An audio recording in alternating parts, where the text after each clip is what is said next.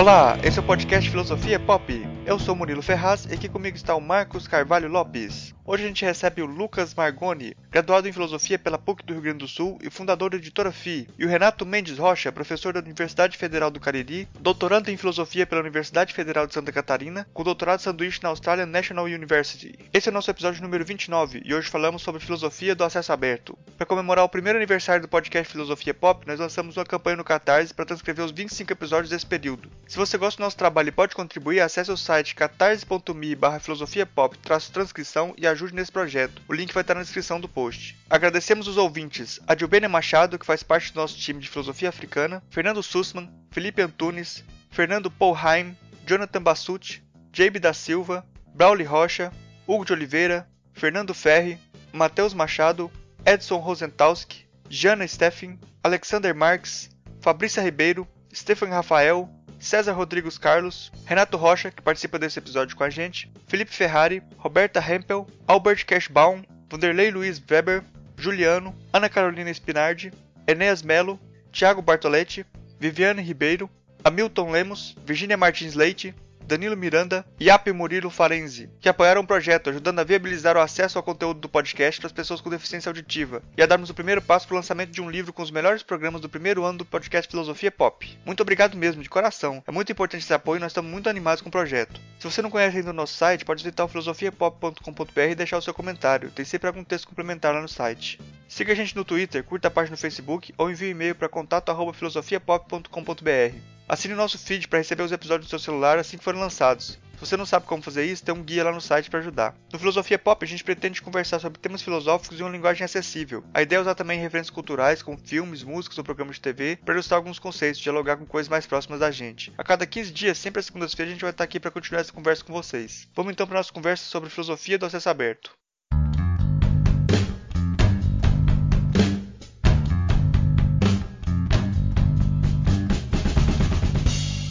Hoje a gente recebe, direto de Porto Alegre, o Lucas Margoni, graduado em Filosofia pela PUC do Rio Grande do Sul e é fundador da editora FI.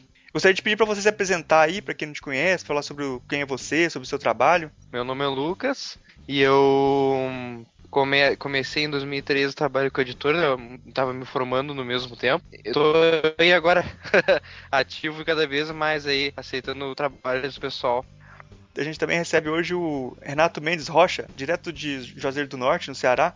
Ele é professor da Universidade Federal do Cariri e doutorando em filosofia pela Universidade Federal de Santa Catarina, com doutorado sanduíche na Australian National University. É, eu peço para você também se apresentar para os ouvintes, para falar sobre você, o que você faz, com que você trabalha. Tudo bem. Olá a todos. É um prazer participar aqui do, desse episódio do Filosofia Pop. Bom, como o Murilo falou, eu sou professor recém-ingressado aqui na Universidade Federal do Cariri e ao mesmo tempo estou concluindo meu doutorado em filosofia lá na UFSC. Eu trabalho com lógica e filosofia analítica, estou escrevendo uma tese sobre temas de metafísica logicamente disciplinados, vamos dizer assim. E eu tive primeiro contato com a filosofia do acesso aberto, né, que é o tema que a gente vai falar hoje, ainda na minha graduação em filosofia, que eu fiz na Universidade Federal de Goiás, que nos últimos, nos últimos períodos da graduação eu trabalhei como bolsista de um projeto que estava sendo desenvolvido na UFG, que era o portal de periódicos da UFG. E substituí uma colega que estava trabalhando lá e aprendi a lidar com um software né, que é usado para gerenciamento de periódicos, que é o Online Journal System. E a partir desse momento assim tive mais contato com a, as publicações de acesso aberto, não só do ponto de vista de leitor, mas como também do ponto de vista é, de gerenciamento técnico, né?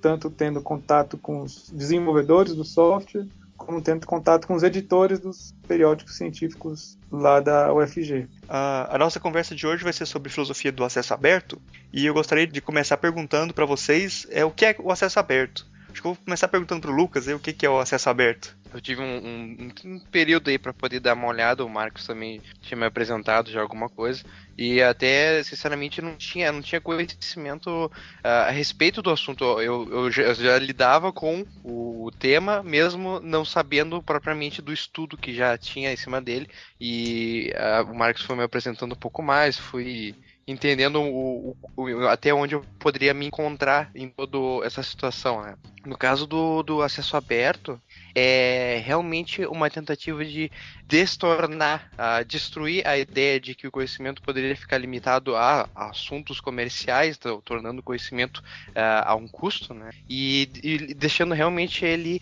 uh, aberto no sentido de que eu poderia usá-lo sem uh, deixar de desmerecê-lo a quem realmente pertence, né? Então, claro que acho que aqui no desenrolar da conversa o Marcos vai poder é, explicar melhor, até porque ele trabalha totalmente com isso, né? E eu, eu posso dar meu, meu ponto de vista mais do como eu consigo lidar com essa ideia da editora que o pessoal está gostando bastante. Eu também estou tentando aprimorar ela melhor para poder uh, deixar ela uh, melhor, mais divertida, né? Porque, uh, querendo ou não, eu enfrento uma, uma discussão aí que é a respeito do conhecimento aberto, ou acesso ao conhecimento livre, como se fosse algo que não tenha qualidade, é, exatamente por não, não se ter valor, não ter preço, né? E valor comercial.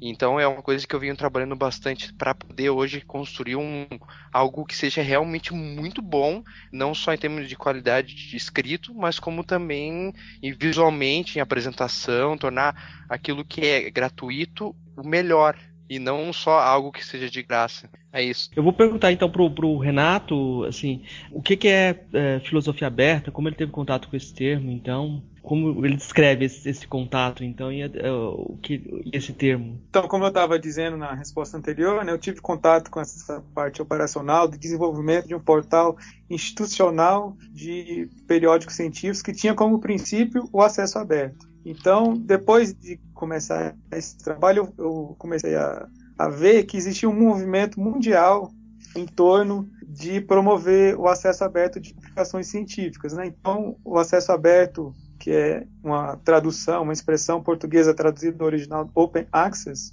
né? existe até discussões sobre qual seria a melhor tradução, mas que eu tenho visto mais é essa, é o acesso aberto ele pode ser entendido como uma política que é definida pelos editores de revistas científicas, que libera o acesso às publicações dos artigos científicos, às resenhas, de forma livre, sem necessidade de algum pagamento ou o leitor interessado realizar alguma inscrição é, naquele periódico, que era um modelo que existiu, a, acho que desde o início da, de quando começaram a haver publicações científicas, né?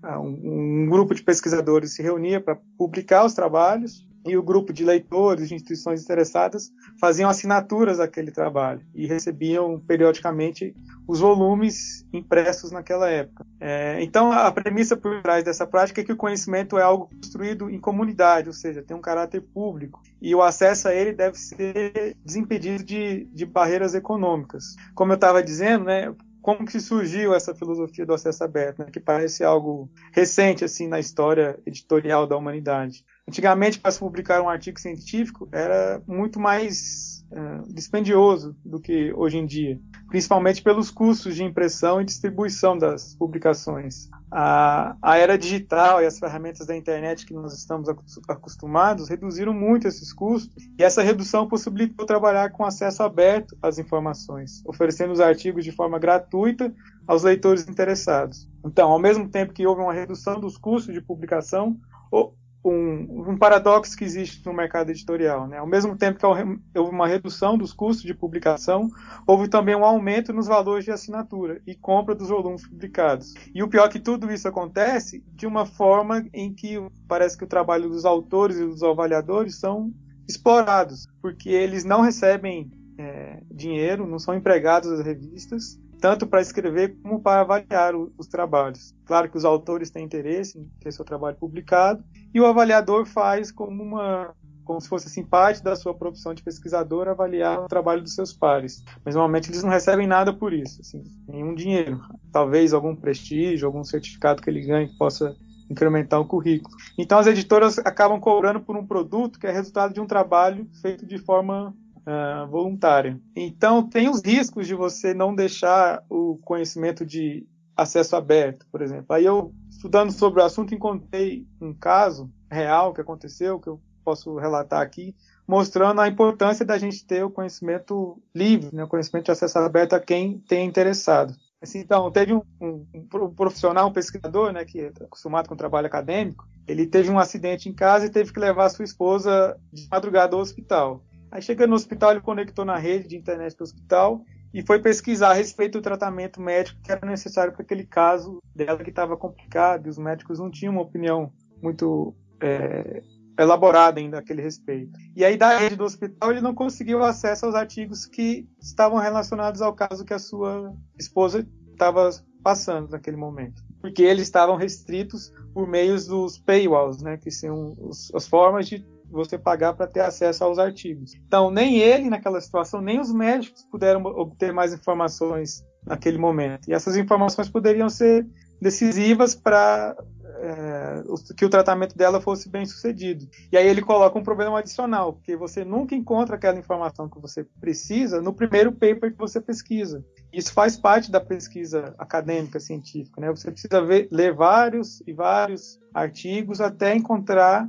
aquele que seja mais próximo daquilo que você esteja precisando, né? seja no caso real relatado por esse pesquisador, ou seja na, na sua pesquisa acadêmica que você está fazendo para o mestrado ou para o doutorado. Uhum. Interessante. E ele, ele, conseguiu achar o, o artigo ou, ou, ou, não conseguiu? Sim, aí nesse caso eu, eu, me lembro que ele acabou gastando, comprando os artigos, sei lá, a média de 20 dólares, 40 dólares, gastou uns 200 a 300 dólares e conseguiu encontrar o que ele precisava ali e, e, conseguiu dialogar com os médicos, né? Então a diferença é que ele tinha essa formação científica e conseguiria ler esses artigos, coisa que nem todo mundo hoje em dia tem, né? Principalmente no Brasil. Esse, esse termo então que está se utilizando como é, acesso aberto, ele é mais voltado para a área científica, então, de, de artigo científico. É, pelo menos a discussão que eu conheço, né, surgiu na, nessa área de publicação de artigos e revistas e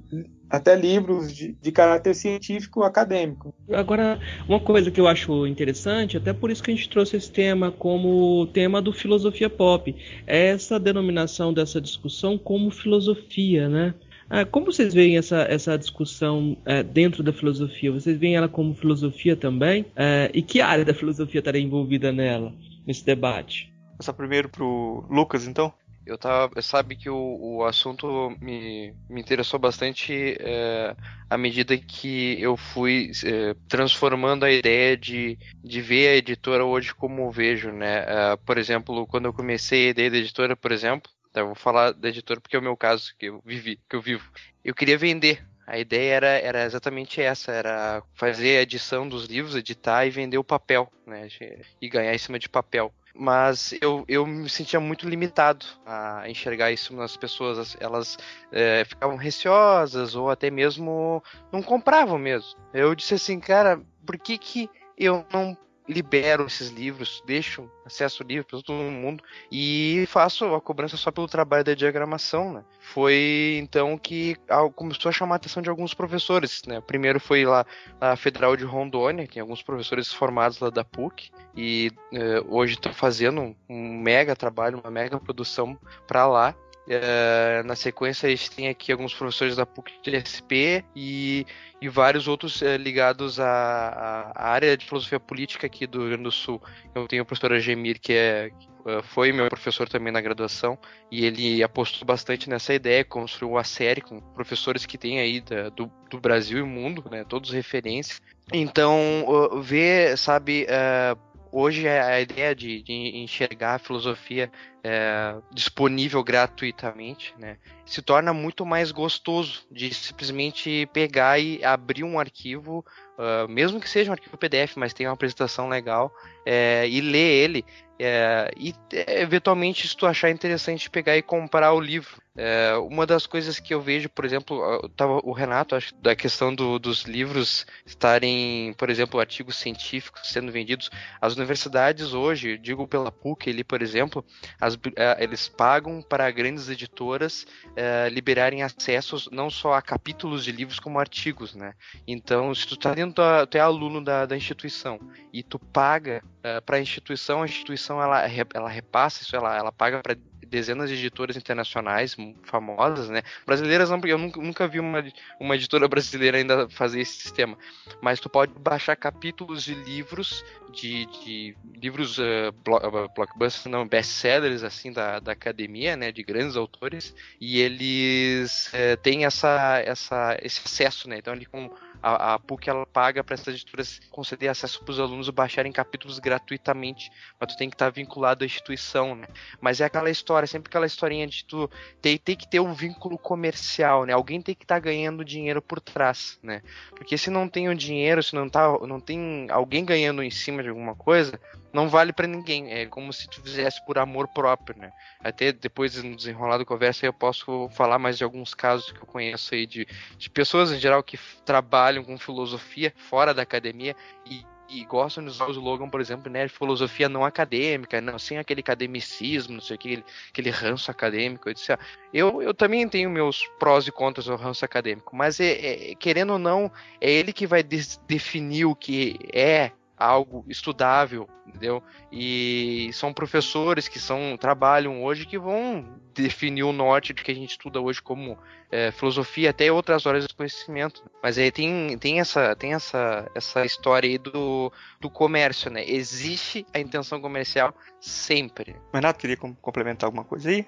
sobre a pergunta do Marcos? Sim, é, deixa eu fiquei pensando aqui durante a resposta do Lucas né, sobre qual área se encaixaria isso que a gente está chamando de filosofia do acesso aberto, né? Eu mesmo é, tive um pouco de dificuldade assim para encontrar. Talvez seja mais ligado a uma área da filosofia prática, como a ética aplicada, porque esse assunto dificilmente, raramente, ele é, é discutido por, por filósofos profissionais. Assim, né? Se você pesquisar sobre fundamentação da política do acesso aberto, né, normalmente você vai encontrar profissionais da ciência da informação, da biblioteconomia que estão é, pensando sobre esses modos de organizar e distribuir a informação do mundo. Agora, chamar isso de filosofia do acesso aberto, é, é eu estou vendo a primeira vez aqui nesse, nesse podcast, né, no Filosofia Pop. Estou achando interessante a gente poder pensar juntos sobre esses temas. Eu acho que quando, quando você fala em acesso aberto, aí eu acho que se confunde um pouco. Eu acho que é até bom a gente fazer alguma, alguma definição, assim, para até para separar o que, do que, que a gente está falando, né? Que igual você falou aí, de, de a gente tá, tá tentando é, tratar desse assunto aqui de uma forma mais próxima de uma filosofia e, e a coisa mais parece parece um pouco mais técnica, né?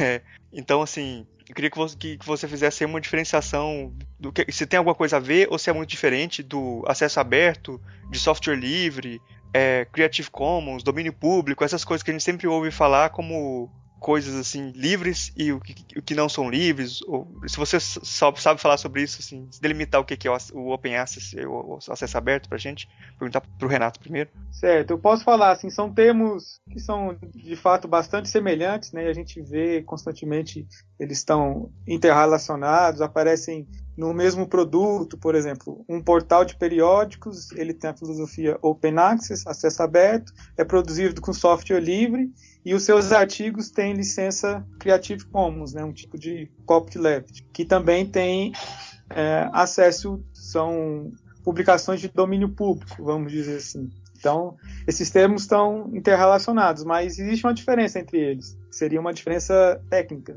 Então, vou falar um pouco de cada um. O Open Access, então, é essa política a respeito de acesso ao conhecimento. É, é isso que a gente veio falando. É a crença de que o conhecimento ele é público e a produção do conhecimento ela nunca acontece isoladamente com um indivíduo apenas. Né? Um artigo científico que é publicado ele depende do trabalho realizado por muitas outras cabeças em diferentes é, tempos e situações. O software livre é uma política a respeito da produção e distribuição de códigos de programas para computador. E ele está bastante ligado com o início da história da, da computação, do desenvolvimento dos sistemas operacionais. Então, o que acontece? Geralmente, as iniciativas de acesso aberto fazem uso do software livre, porque, da mesma maneira que se quer ter um acesso ao conhecimento científico livre, se pode priorizar por usar é, iniciativas de código aberto também, né? São códigos, o, sistemas computacionais que dão base para aquelas publicações de acesso aberto. Isso talvez até o Murilo possa explicar um pouco melhor, porque ele se formou na área de computação.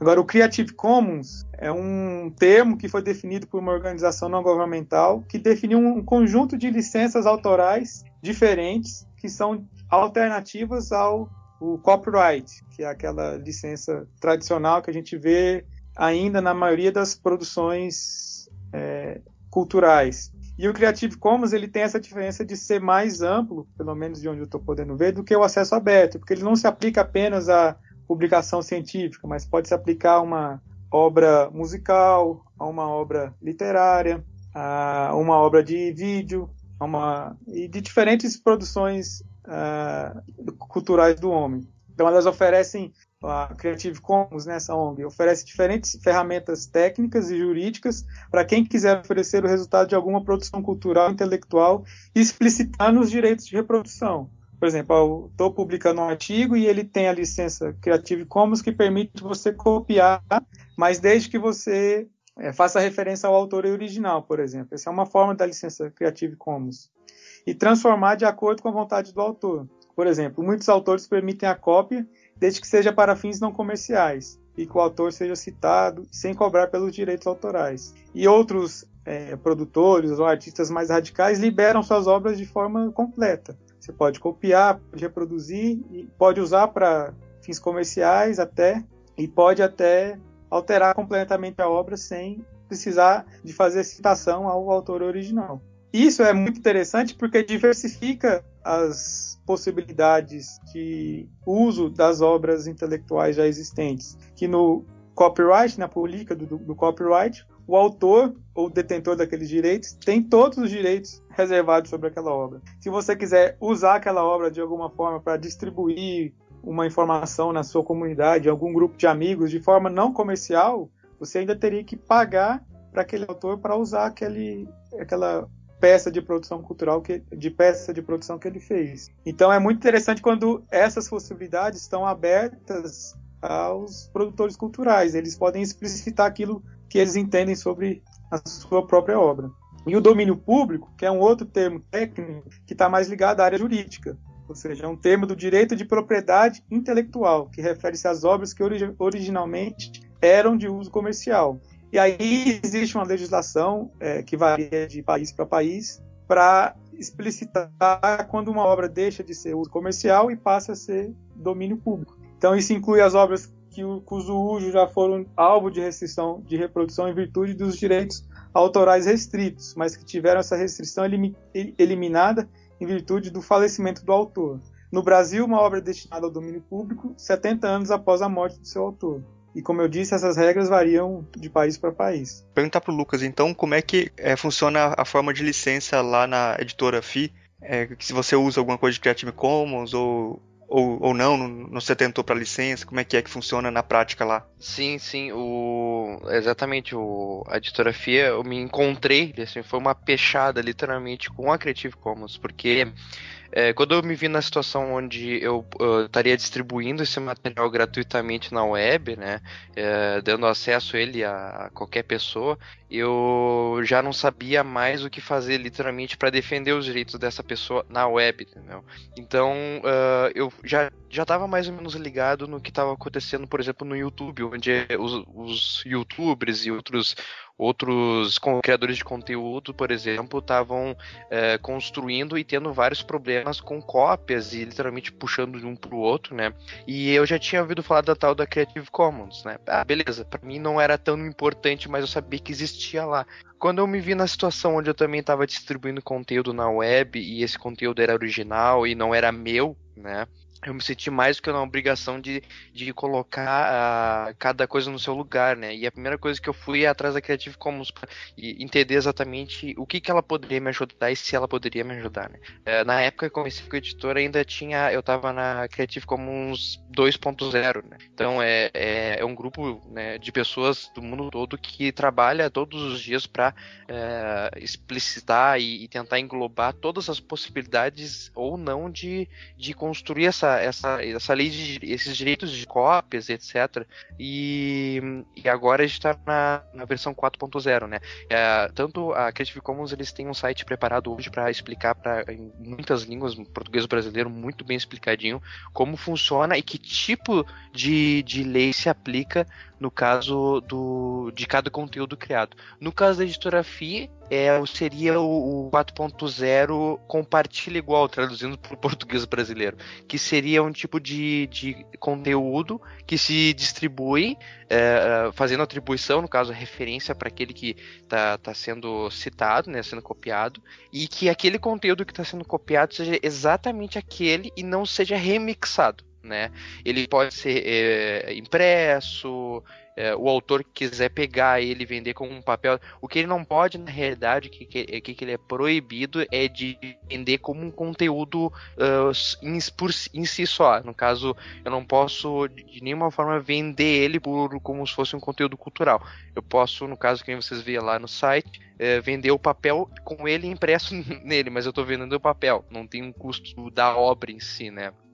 E adaptar, no caso, na medida do possível, né? Se a pessoa quiser colocar a obra dela no site dela, né? No próprio autor, tá lá o conteúdo no site de Torafi e também tá o mesmo conteúdo copiado no site do autor e ele escreve o que ele quiser lá da, da forma que ele quiser.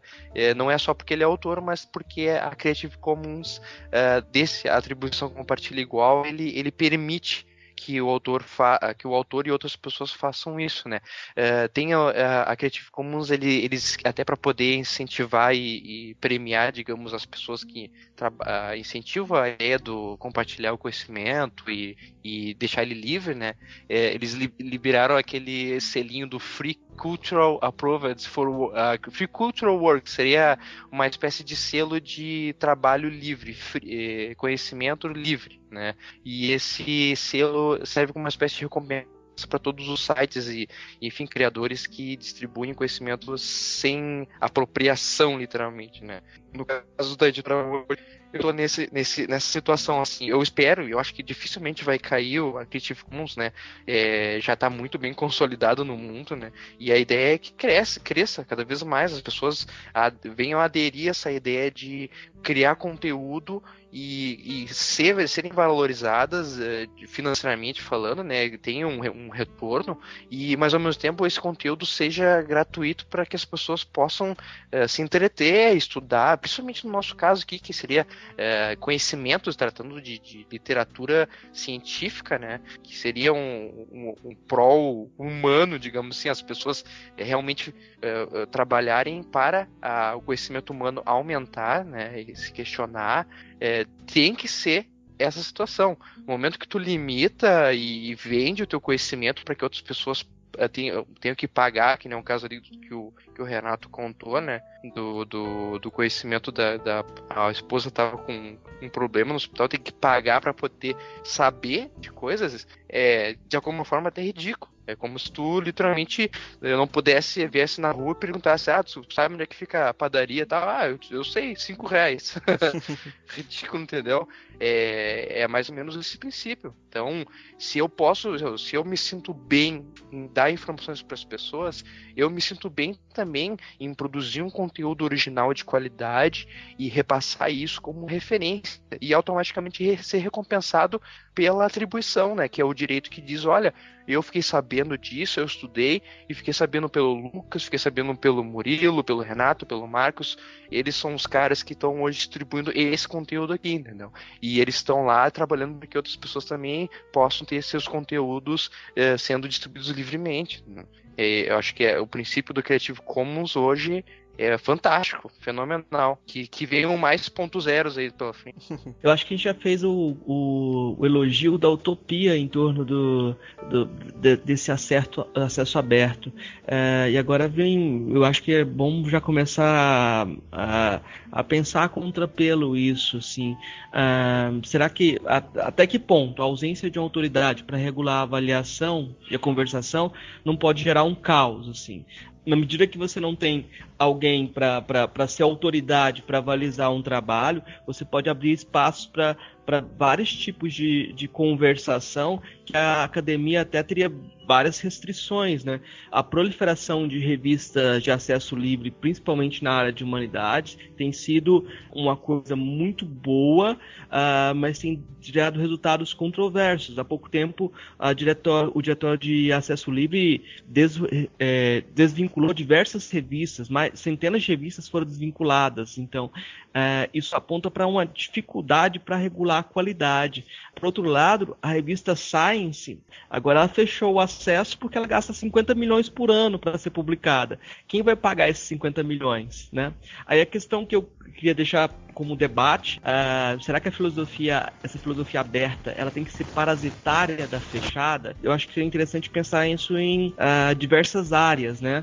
Será que na, na, a gente, a abertura que a gente prega para a área de humanas seria execuível, viável na área de exatas, nas áreas mais aplicadas? Uh, primeiro para o Renato, depois para o Lucas. Então. Certo. Então, esse problema que o Marcos relatou é realmente um problema que tem sido enfrentado pela comunidade do, do acesso aberto. Né? Como que eu, a causa do problema é, é, a, é, a, seguinte: hoje é muito fácil você iniciar um periódico científico ou uma editora, porque existem os softwares é, livremente disponíveis na internet e quem tem um conhecimento técnico assim, básico de programação de Linux consegue descarregar esses arquivos, instalar e começar uma revista. E esses softwares têm todos os processos editoriais sistematizados nele. Então, mesmo uma pessoa que nunca pensou como funcionaria uma revista, instalando o software, ela vai descobrir o papel do editor, o papel do avaliador, o papel do autor. Então, por um lado, se tornou mais fácil é, se publicar uma revista, e isso a gente pode perceber assim pela explosão de número de revistas que tiveram depois que esse software principal de hoje, que é o, OJS, ou C em português, ele começou a ser divulgado. Então existem assim os gráficos de instalação desse, desse software que são tem uma linha crescente ainda que grande, ainda está crescendo. Então, por um outro lado, apesar do aumento da quantidade, se perde, obviamente, o aumento da, da qualidade, se perde a qualidade nas publicações, porque quem já teve oportunidade de trabalhar com o processo editorial, vê que é, é, um, é um trabalho bastante difícil, porque você depende de uma equipe para realizar cada uma das tarefas, seja um profissional qualificado para avaliar aquele artigo, seja um profissional da um profissional de, de letras para fazer a revisão do português, um profissional do design para fazer a diagramação. Então tem uma série de tarefas que podem ser realizadas de forma amadoras ou podem ter suas etapas puladas no processo editorial. E o que, que é um dos princípios da publicação da, da publicação científica? É a, que aquele trabalho seja avaliado por pares. E quais são os pares? São os colegas, os outros profissionais daquela mesma área que o artigo está sendo, tá sendo produzido. E essa avaliação, ela exige tempo e exige um conhecimento de alguma forma, de uma certa forma especializada.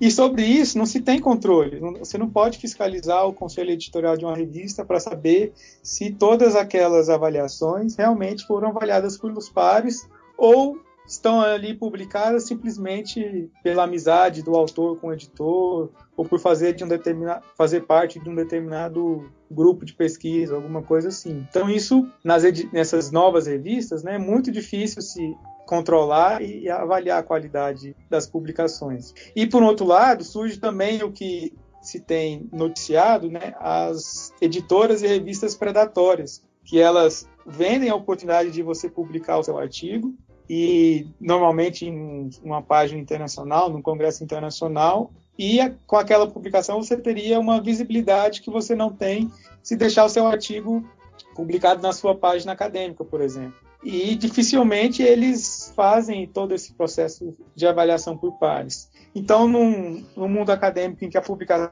é mais valorizada, né, quando a gente tem, por exemplo, aquele ditado publique ou pereça, se você não publicar, as suas chances de ingressar num, numa carreira, num concurso público, numa seleção para doutorado, para mestrado, são menores. Então, uma situação que a quantidade de artigos é, é valorizada, isso acaba como sendo um efeito colateral é, dessas novas revistas que vão surgindo. O que, o, o que é esse diretório de revistas de acesso aberto, né, que o Marco citou, está fazendo? Ele está fazendo uma revisão no, no, cadastro de revistas que ele tem em seu banco de dados, que são hoje, sei lá, mais de 6 mil. Eles foram cadastrando sem critério, aí passou um tempo, cinco anos eu acho, eles decidiram fazer uma revisão para realmente verificar se aqueles projetos que foram cadastrados lá, muitas vezes com uma edição publicada, tiveram continuidade. E muitos deles não tiveram, porque essa é uma outra dificuldade de, se iniciar um, um periódico acadêmico. Né? Você consegue, sei lá, reunir alguns amigos e publicar um número com 10 artigos. Mas e o próximo número, o próximo volume, no outro ano, no outro ano? Isso exige tempo e dedicação. E normalmente esses trabalhos são feitos, como eu, eu disse anteriormente, no âmbito das universidades. Né? Tem professores coordenando, professores dedicando tempo do seu regime de trabalho para fazer esse trabalho de editoração científica. Normalmente é um trabalho voluntário, que ele depende de verbas de financiamento. Né? E no Brasil existem as agências do CNPq da CAPES, que têm editais para poder financiar esse tipo de, de produção acadêmica. Então, o princípio disso é que, como é um trabalho sendo feito com financiamento público, nada mais justo que ele seja de acesso aberto também, né? já que o governo financia a produção científica, o governo paga o salário dos professores que fazem esse, esse trabalho. Então, por parte do, do autor, do pesquisador, é preciso ter o olho aberto para saber se aquele e-mail que você recebeu, às vezes, faz parte de uma iniciativa séria ou de uma iniciativa predatória. Né, e teve até um caso recente que a, uma universidade brasileira estadual, no estado de São Paulo, precisou se retratar publicamente porque apoiou um tipo de iniciativa como essa. Uma editora científica dessa internacional se aproximou dos organizadores de um congresso e pediu para que eles publicassem os anais do seu congresso no seu, na sua página internacional. E foi aceito. E isso foi, assim, um motivo de, vamos dizer, de vergonha para aquela instituição, né, de ter se submetido a esse esquema de publicação predatório. Então é preciso ter olho aberto. Tem blogs hoje de defensores do acesso aberto que fazem uma lista desse tipo de, desses tipos de empresas, né? Uma lista negra, assim, a blacklist da, do Open Access pedindo para as pessoas evitarem aquilo. Mas, por um outro lado, a vantagem é que quanto mais publicação a gente tiver, né, mais chance de artigos de qualidade serem publicados. Assim, mais publicação a gente tem, mais acesso aos trabalhos que estão sendo realizados. E é por isso que eu, eu defendo que a, o acesso aberto é a melhor política para publicação acadêmica. Dando continuidade aí do Renato falando, também sim, eu consigo enxergar isso aí é, pelas iniciativas que eu tenho, já, já tenho outras muito mais antigas do que eu ali dentro da, da própria instituição, né? E no caso é a Veritas ali, que tem, uh, tem quantos anos? Acho que tem, tem 60 anos, eu acho, aquela revista. É muito antiga. Eu, não, eu até fiz uma, um logo para eles de comemorativo para poder colocar na, na, edição especial de, de 60 anos. Então, não só é algo tradicional muitas vezes para a instituição manter aquele tipo de publicação, mas é, também é, novas plataformas de, de, publicação de revista. É, esse tipo de plataforma que o Renato explicou, eu acho que eu conheço, eu já, eu já vejo, é um padrão né, de, de publicação de revista entre várias instituições. Tu vê que até o sistema de, de links ali no superior, o menu superior é igual, etc. E eles liberam os artigos, é, cada um, cada é, artigo fica separado um do outro, né? Não é, um, não é uma coisa só. Depende, na verdade. Isso, é. E... A, a VET, a Intuitio, que são revistas aí do Rio Grande do Sul, todos usam esse sistema. É, sim, exatamente. E é aquele sistema ali. É, eu, eu pessoalmente já, já entrei, já olhei várias vezes, né? E até para tentar tentar fazer uma referência em algum momento, respeitar o trabalho de pessoas que já estão há mais tempo nesse mercado, né? Que é um mercado, querendo ou não. E, e uma coisa que eu sempre senti falta é, é a questão estética, sabe? Do, dos materiais apresentados, sabe? Porque tu tem, querendo ou não, tu tem uma relação com o leitor. É, quem está produzindo quem está produzindo está pensando se aquele material que está sendo escrito está sendo bem entendido, né? Eu, eu, pelo menos é a minha preocupação quando eu escrevo.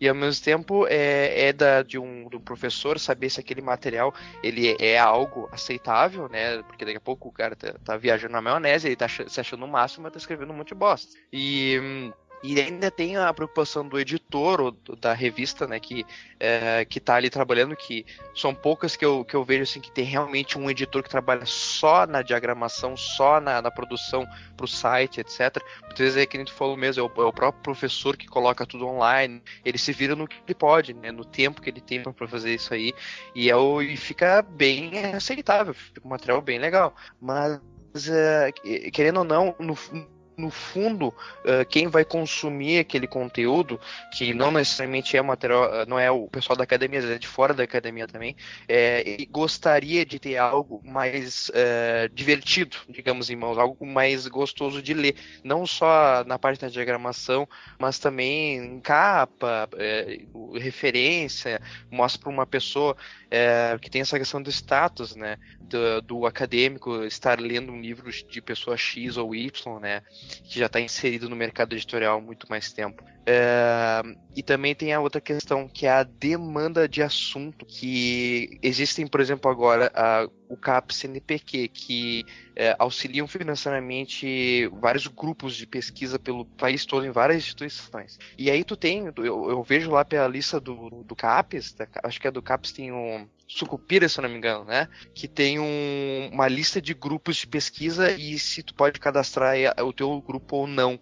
E tem grupos, assim, ó, que eu vejo que tem poucos pesquisadores, mas tem e está sendo financiado, e tem outros grupos que tem muito mais. Né? Então tu tem, por exemplo, eu eu sou da, da epistemologia, sou, eu sou formado em filosofia da mente, mas eu tipo sempre amei epistemologia e tem um na, na área da epistemologia tem muito jurista, tem muito gente do, da área do direito que consome esse tipo de, de de literatura, sabe? E, e, automaticamente exige um pouco mais dos pesquisadores em termos de produção. Né? Então existe aquela, aquela, aquela lei da oferta e da procura. Quanto mais pessoas trabalhando num assunto que tenha mais gente consumindo, existe mais uma intenção ali de, de, de mercado de colocar e incentivar aquele tipo de produto. Né? No caso, por exemplo, do Derrida ou mais uma literatura, uma filosofia continental, por exemplo, que, querendo ou não, tem um público XY, mas que não é do interesse de outras áreas, mais literatura, que fica por ela mesma tal. É, tem um grupo menor, mais concentrado, mas tem. É, esse tipo de pessoal, assim, ó, é, é eles têm interesse de apresentar o que vai além da qualidade. Eles querem alguma coisa que seja realmente bonita, né? E, e é até uma coisa que o pessoal migra, por exemplo, ali para a editora, porque não só porque é, as outras editoras não querem publicar porque no, de repente não vai ganhar dinheiro vendendo material ou papel, é porque o material que o pessoal apresenta para eles final para o leitor não é bom. É, muita gente vem falando assim para mim, ah, Lucas, é, eu tenho esse material aqui, eu gostaria de fazer, não fala nada. Aí depois que eu entrego o material para eles pronto, eles olham assim, ah, ficou excelente, tu vê, não sei o que. Aí me conta a história de que eles tiveram com outras editoras e outras publicadoras e eles acham feio, não sei o que acontece muita gente acha que a capa fica bonita ou de repente a, apresentação fica legal lá no site e tal. É, de alguma forma parece que a, a parte estética do, do, material acadêmico e do literário também influencia nesse processo de, de, de, compra de conhecimento, literalmente, né? E, e o Open Access ele tem essa ideia de tentar criar uma plataforma livre, mas também que tenta incentivar quem quer publicar de uma forma livre também, que não tem que pagar para publicar, né? E, e, isso, de alguma forma, ter em quantidade, é, perde-se um pouco de qualidade e de estética. Fica um padrão muito igual. Eu vejo, aí voltando ao assunto lá do site, que tem do, da Veritas, da Intuito, isso são duas, duas plataformas super antigas, muito bem consolidadas, tem uma, uma nota, uma avaliação pela CAPES alta, né? Seria a A mais lá, não sei qual é o, o a pontuação. E, e, e, eles têm eles têm essa avaliação para poder para poder colocar num currículo Lattes, por exemplo, vale bastante para eles. É uma questão de antiguidade, já está mais tempo no mercado. Mas eu aposto, sabe, em, grandes, uh, em pequenas editoras hoje que estão querendo fazer um tipo de trabalho bonito para apresentar para os leitores, acima da simplesmente pontuação, acima de, de estar já dentro daquele padrão de, de, de publicações, entendeu? Eu tô, vou fazer um, continuar nessa linha de provocações ao Open Access também, que eu acho que tem também um outro questionamento, que é qual que é a vantagem para quem está financiando o projeto de financiar alguma coisa que vai ser aberto, porque o cara está pagando uma empresa, por exemplo, que está financiando uma pesquisa, ela teria interesse de manter o, os resultados daquilo lá fechados para eles, para eles utilizarem depois e explorarem aquilo comercialmente, né? Qual é a vantagem para eles que seria para manter é, isso aberto? Certo, então esse é um, um problema interessante. É, então a gente tem esses dois modelos de financiamento de pesquisa, né? E que no Brasil praticamente a gente tem hegemonia de um desses modelos que é o financiamento público de pesquisa. A gente ainda tem poucas empresas de iniciativa privada é, empregando cientistas, empregando pesquisadores, desenvolvendo pesquisas em seus laboratórios. O que eles normalmente fazem é aproveitam a estrutura que já existe de uma universidade pública e financiam a compra de um equipamento, a construção de algum prédio naquele universidade para se valer do recurso humanos que está empregado ali, né? professores, bolsistas. Então, eu não vejo problema nenhum em uma em, uma, em um contexto de pesquisa, né, por exemplo, que existe em alguma grande empresa nos Estados Unidos que tenha seus próprios laboratórios de pesquisa, que eles não querem divulgar seu, as suas pesquisas internas ali para o público mais aberto, né, porque eles têm claros interesses uh, comerciais em relação a isso. Mas de alguma forma, né, um dia essas patentes que eles foram que eles registraram, elas vão ter acesso ao público quando seus produtos forem é, lançados. E inevitavelmente, se for um produto de destaque, que tem algum apelo revolucionário, eles vão ser copiados pelas outras empresas de concorrência. Mas, por um outro lado, né, a vantagem para quem financia a pesquisa com acesso aberto é o alcance possível dos seus que o, o alcance possível dos seus estados de pesquisa são ampliados, inclusive para o público especializado, os pesquisadores, como para os pesquisadores que estão fora desse primeiro mundo eu me lembrei de. O, Lucas no início estava falando dos tipos de acesso que você tem de maneira diferente da, da biblioteca da instituição que ele participa, né? Que ela provavelmente assina é, acesso a editoras, a periódicos, livros, que dá acesso às pessoas que estão vinculadas ali. Quando fui fazer meu estágio sanduíche doutorado na Austrália, eu me impressionei com a quantidade de informação que eu conseguia acessar usando os computadores lá da universidade, porque eles assinavam praticamente todas as grandes editoras acadêmicas do mundo. E você tinha acesso a materiais digitais de livros que tinham sido publicados no mês passado. E que no Brasil, dificilmente você teria acesso a esses livros de forma legal tão rápida. Né? Ou você compraria o livro por preços bastante caros, para os padrões de um bolsista de pesquisa, ou procuraria ali aquele livro em algum repositório pirata. Mesmo as iniciativas do governo brasileiro, como o portal de periódicos da CAPES, eles oferecem acesso a muitos, muitas revistas, mas pelo menos na área de humanidades, ela não abrange todas as, as revistas importantes em uma determinada área. Né? Talvez numa área mais científica, da biologia ou da medicina, ela tem uma abrangência maior, mas na humanidades ainda existem grandes revistas publicando artigos importantes que um pesquisador no Brasil é, dificilmente tem acesso fazendo, valendo-se dos meios legais. Então, a, a, grande vantagem é essa, é a, a divulgação do, do conhecimento científico produzido. Eu acho que é isso aí mesmo. É, o, o Renato ele já falou, já tem conhecimento bem, bem mais detalhado a respeito dos sistemas, até porque ele trabalha com isso. Né? Agora, eu, assim, do ponto de vista assim, mais pop, digamos, do, do trabalho de publicação, uh, também vejo a, o lado, eu vejo completamente o lado comercial da coisa. Assim, é, é existe uma movimentação e existe interesse por, por, por baixo de, de qualquer instituição ou até mesmo de qualquer editora, seja ela é, comercial ou não, né? No meu caso aqui, é, sou eu, editora FI, todo, todo o trabalho que tu vê ali dentro, é tudo eu que faço, porque eu tenho conhecimento técnico para fazer e eu também sou formado na área. Então eu, eu já tinha os contatos. Então foi meio que muita sorte ter tá tudo ali na mão, digamos, para poder ir juntando e construindo toda, toda a editora, né? Mas eu, eu, fico vendo assim a dificuldade que existe por parte de outras instituições em montar um, um esquema em que professores e alunos juntos com, possam montar os seus próprios sistemas né, de, de, de publicação, e seja ela gratuita ou paga, é, é muito complicado. Eu acho sim, eu fico ouvindo a discussão e acho o potencial filosófico dela é, precisa ser tem muita coisa para debater, muita coisa para ser é, desenvolvida. Assim, eu fico pensando nos aspectos éticos da produção do conhecimento. Por exemplo, uh, o acesso que eu tinha enquanto estudante aos trabalhos dos meus professores era algo que eu almejava, mas era muito complicado ter acesso à própria produção atual, aquilo que eles estavam pesquisando. E hoje é muito comum você entrar no site de uh, nomes importantes da, da filosofia, como, sei lá, o site do Robert Brandon, aí você tem é, pré-prints do, dos textos que ele está é, construindo, né? Uh, tem obras em construção que ele disponibiliza, né? Mas aí eu continuo, eu vou continuar provocando, né? Eu fico na, na, na, na dúvida se não existe uma sociologia do conhecimento em que uh, os grandes nomes vão procurar essas revistas centrais para construir sua carreira, e na medida que subiram essa escada do, do, do, acesso fechado e construíram uma legitimidade, uma autoridade, aí sim eles podem uh, se abrir para essa possibilidade de um diálogo maior. Né?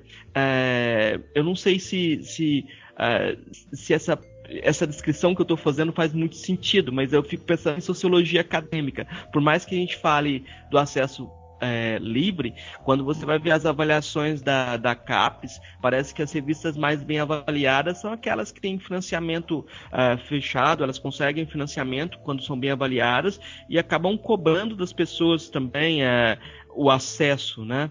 Então, um, eu não sei, uh, fazendo novamente esse jogo do advogado do diabo, né? Parece que uh, existe essa questão ética do acesso, mas existe também uma implicação aí dessa sociologia do conhecimento, né? Quem se, quem se disponibiliza a publicar uh, por acesso livre, né? Uh, será que um, um, cara que é best-seller lá da, da, filosofia, vamos dizer assim, que você tenha uma, uma diferença entre perspectiva analítica, uma filosofia mais analítica, geralmente a produção de papers, é, você constrói a sua carreira às vezes com, com poucos papers densos, você constrói a sua carreira. Na filosofia continental você tem a perspectiva mais de produzir livros, né? Uh, e vamos dizer que o cara seja um, um, um bom vendedor de livros, ou até que ponto ele estaria apto ou interessado em abrir mão dos seus direitos dessa produção, né? A questão é, são questões diferentes. Uma coisa é abrir mão dos direitos para as pessoas terem acesso. A outra coisa é criar sistemas de acesso público, né? Se a gente tem, se tivesse bibliotecas equipadas que pagassem isso, né? seria uma coisa. Nós não temos, né? As bibliotecas nossas não pagam todos esses acessos. outra coisa é, é, é esse ponto que eu estou tentando colocar de uma espécie de de, de visão sociológica do, do, do, do saber, né? Se você quer construir sua carreira como um intelectual respeitável, é, é, importante que você tire, publique numa revista A1, é, essas revistas que têm um, um qualis mais alto. E geralmente essas revistas com qualis mais alto não são essas de acesso livre, né? É uma provocação, Renato. O que, que você acha disso? Bom, tem muitos problemas aí, né, Marcos? Por exemplo, um problema é a gente usar o qualis definido pela CAPES é, como um critério de, de qualidade. Né? A gente sabe que existem, a cada ano que são lançadas as atualizações do, do Qualis, uma, uma quantidade muito grande de críticas aos sistemas do Qualis. E, por exemplo, tem revistas que são consideradas na filosofia A1 que são muito inferiores a, a de qualidade às, a grandes revistas de filosofia que existem no exterior e que elas nem estão classificadas no Qualis, simplesmente pelo fato de que os pesquisadores que estão nas universidades brasileiras não têm trabalhos publicados nessa revista. Então, a revista que é considerada top, A1 no Qualis, por exemplo, ela muitas vezes não é aquela que tem uma maior é, qualidade em nível internacional.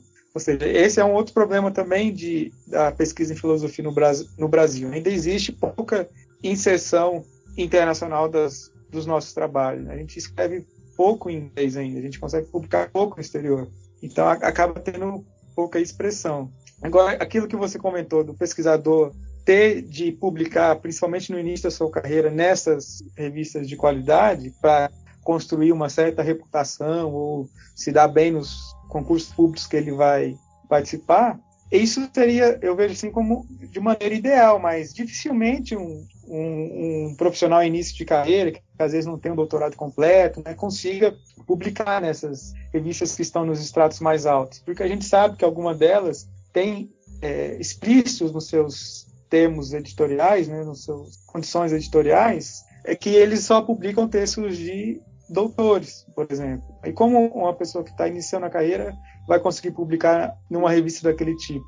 Então eu vejo que pode acontecer o caminho inverso também, né? Um estudante começando a publicar em revistas que estão no estrato mais baixo, para ele formando o seu currículo, para ele publicando seus primeiros textos e depois, quando ele já tiver uma, uma posição mais consolidada, tiver, assim, vamos dizer, mais a formação mais sólida, né? Ele se aventura a publicar nestas revistas que estão no, no extrato mais alto que de uma forma ou de outra é a classificação que a gente tem para as revistas de filosofia no Brasil. E que se você quer trabalhar na academia, né, nessa área, você tem de alguma forma respeitar isso, porque são os critérios utilizados para avaliação da, da, da, carreira de um pesquisador, por exemplo. Então tem muitos temas interessantes a serem explorados, como você falou, né, na sociologia da produção científica. E, e Lucas, você acha que ao, escritores com potencial de venda podem migrar para uma perspectiva de acesso livre, assim? Você acha que ou a gente vai ficar parasitário disso, assim? É, como você vê essa, essa, essa dialética de divulgação, de você ter mais público acessando esse material é, e essa é, utopia, acho que é até utopia da pessoa achar que pode ganhar dinheiro vendendo livro uh, autoral, assim. É, o, isso é um. É, os, os próprios autores já me respondem todos os dias. Que eles uh, vêm em mim para poder falar exatamente isso. Lucas, o, eu quero publicar contigo porque o meu livro é, esgotou lá na editora X que publicou para mim alguns anos atrás. E ele, eu cheguei para ele, bah, eu estou precisando de mais livros para poder distribuir para meus alunos ou para, sei lá, para alguma rede de amigos que está interessada, porque eu estou discutindo agora esse, esse tema e tal.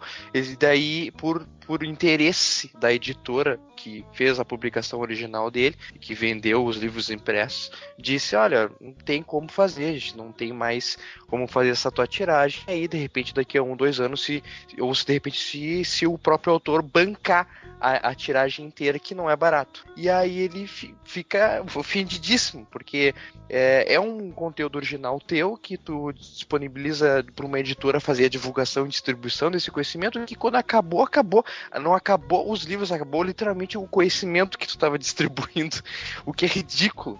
E aí eles vêm e dizem, Lucas, é o seguinte, é, a, a questão toda é é que, embora eu já tenha publicado uma editora fantástica, a editora fantástica não vai mais distribuir meu livro e eu acho e eu tenho gente que está vindo pedir para mim meu livro e eu não tenho como passar. Tô passando o, o ponto doc aqui do que eu escrevi há, sei lá quantos anos atrás e, e aí eu não, eu não gosto, entendeu? Eles falam assim, eu não gosto de entregar esse material para eles, eu queria entregar o livro para eles bonitinho, né? Para eles poder ler. E, e é, é, uma brincadeira que, no fim das contas, eles se sentem prejudicados é, por não poderem fazer o, o, o, a distribuição deles corretamente. Né? Ah, sobre a sociologia do conhecimento, como tu falou, é, eu acho que todos vocês, se vocês trabalham com isso aí, sabem muito bem que é uma politicagem toda por trás. Então, é, a, a, avaliação qualis A1, B, etc., é muita politicagem. Eu trabalho dentro da PUC, eu vou falar mesmo aqui, azar se alguém lá de, de lá escutar. É, dentro da PUC, é uma, a gente tem ali a qualificação é, 6, CAP 6, na, no nosso curso do PPG lá da, da filosofia. Então, é uma é uma qualificação que é, já é almejada por muitos cursos no Brasil inteiro. E ao mesmo tempo a gente está procurando já resgatar o Quali 7, que é inédito. Eu não sei se tem Quali 7 aqui no Brasil. Que é, uma, é, um, é um Quali 7, não é um, o CAPS 7. Então é, é uma busca enlouquecida de, de avaliação e qualificação para no fim a gente o que resgatar mais bolsas e ganhar mais bolsas para botar mais alunos no, dentro da instituição, entendeu? Pesquisando e e existe muita politicagem né, nessa, nessas, nessas avaliações de, de revistas da instituição. Existe, o, o, avaliar um texto das humanas, né, um texto da, das humanidades, é muito complicado, porque vai depender do ponto de vista de quem está lendo. Imagina só o cara que é o avaliador de uma, de uma Qualis da vida, um CAPES aí, dá, dizer para a revista que ela é uma A1, sendo que o cara não concorda com o que está sendo publicado ali, por exemplo, ou porque não é da área dele. Tipo, é extremamente relativo a, sistema de qualificação aí. Eu vejo gente que tá lá dentro organizando esse material, pra, separando esse material para mandar lá para ser avaliado, porque conforme tu vai aumentando, tem que mandar lá produtividade para eles avaliar mais e mais. E essa avaliação ela é completamente seletiva, conforme é o teu assunto, o tema, qual que está lendo mais ou menos, é, é, é realmente como o Renato te comentou antes não tem é, quem está já inserido no mercado, ganhando dinheiro, fazendo nome. Então hoje vai pegar um livro de uma Marcia Tipuri, vai colocar uma editora, pô, é certo, o cara, a editora qual for vai publicar, porque sabe que é dinheiro entendeu? E aí o que faz a qualidade do material ser vendido no fim das contas é a popularidade do nome. Quem tá já no mercado, quem já tá ali dentro, vai indicar outros e vai colocando. É uma, é uma mega politicagem o, o que a gente tem hoje no Brasil em termos de avaliação de, de, de CAPES e de outras aí. É todo mundo querendo comprar o, a reputação do outro. Eu, eu mesmo fiz isso, eu acho, super xarope isso. Eu, eu fui orientado pelo Stein, que é, se tu vê, tem muita gente conhece ele aqui no Brasil. Ah, porque ele foi orientado pelo Heidegger, não sei o que lá. Então, tipo, é, é uma politicagem. Tu diz assim, ah, eu fui orientado pelo professor X, ah, porque ele foi orientado pelo Heidegger. tipo, o que, que, que isso significa? Significa que tu é mais foda do que os outros, sei lá, que tu é mais inteligente que os outros? Não. A gente aprecia gente que não, tu não ouve falar em lugar nenhum, os caras são excelentes, entendeu? Então, é, a, a, eu priorizo quem eu vejo que realmente está querendo publicar e que sabe que o material dele vai ter gente que vai ler e, e o, o, toda a questão de ser lido ou não depende da, do acesso. Se o acesso ele é livre, facilita não só autores que querem ler, mas possíveis novos autores que estão aí todos os dias procurando sobre algum assunto. Eu, eu lembrei de um caso aqui, hum. um colega outro dia, que tem a ver com esse assunto ainda.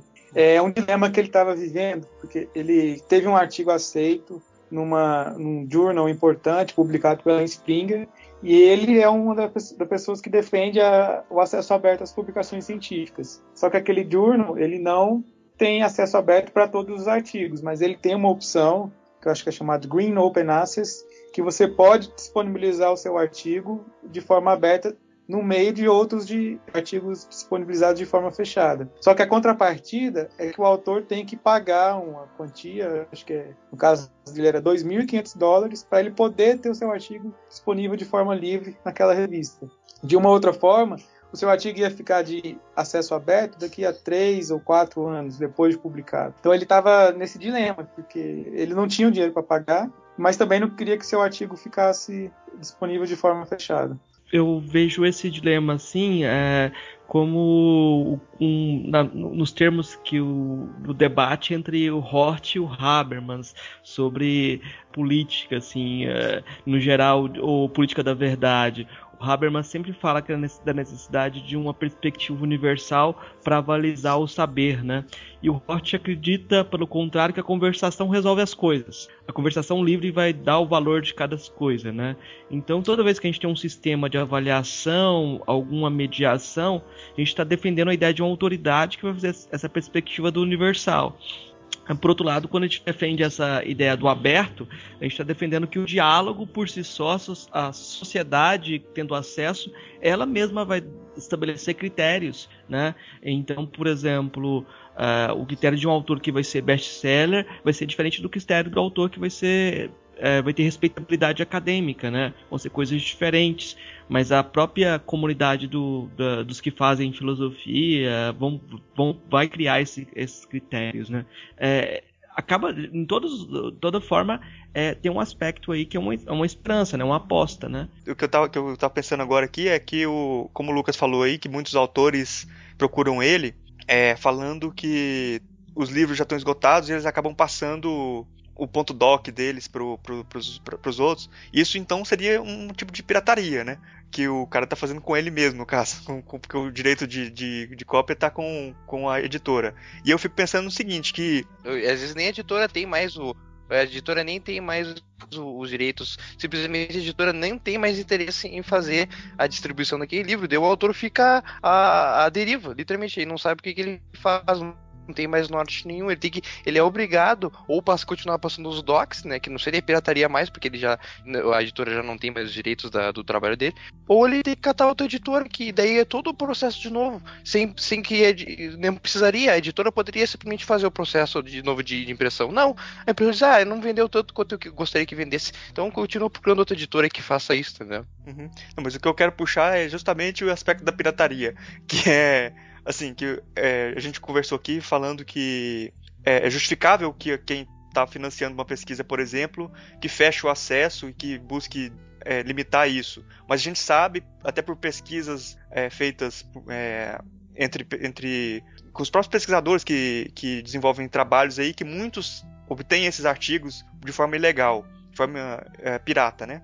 E então assim fica aquela questão assim parecendo que tudo bem você fechar, só que no fim das contas não adianta você fechar, porque as pessoas precisam desse conhecimento e vão atrás mesmo se elas não puderem uh, acessar esse conhecimento. E também quando você vê essa, isso com uma forma mais, vamos dizer assim, mais global, mais ampla, esse, essa proteção do direito autoral ela acaba por manter o, o domínio de, de, conhecimento de quem já tem conhecimento, né? Os países que já são mais desenvolvidos, eles se fecham mais nessa filosofia, mais, nessa distribuição mais fechada e acaba que quem uh, quer desenvolver conhecimento, ele não pode desenvolver porque ele não pode acessar esse conhecimento que já está feito ali. Então, quem já tem conhecimento tem mais facilidade para produzir mais conhecimento, quem não tem fica mais dominado ali sem ter o, a possibilidade de se desenvolver, né? Uh, queria ver o que, que você acha disso, assim, Renato, da pirataria e dessa forma de dominação, assim, do, do, do acesso fechado. É, eu concordo com isso que você falou, né? Que é uma forma de perpetuar as desigualdades sociais existentes. Por exemplo, como eu pude perceber, é, você fazer pesquisa acadêmica num país de terceiro mundo é bem diferente das condições que você tem se você for para um país de primeiro mundo, né?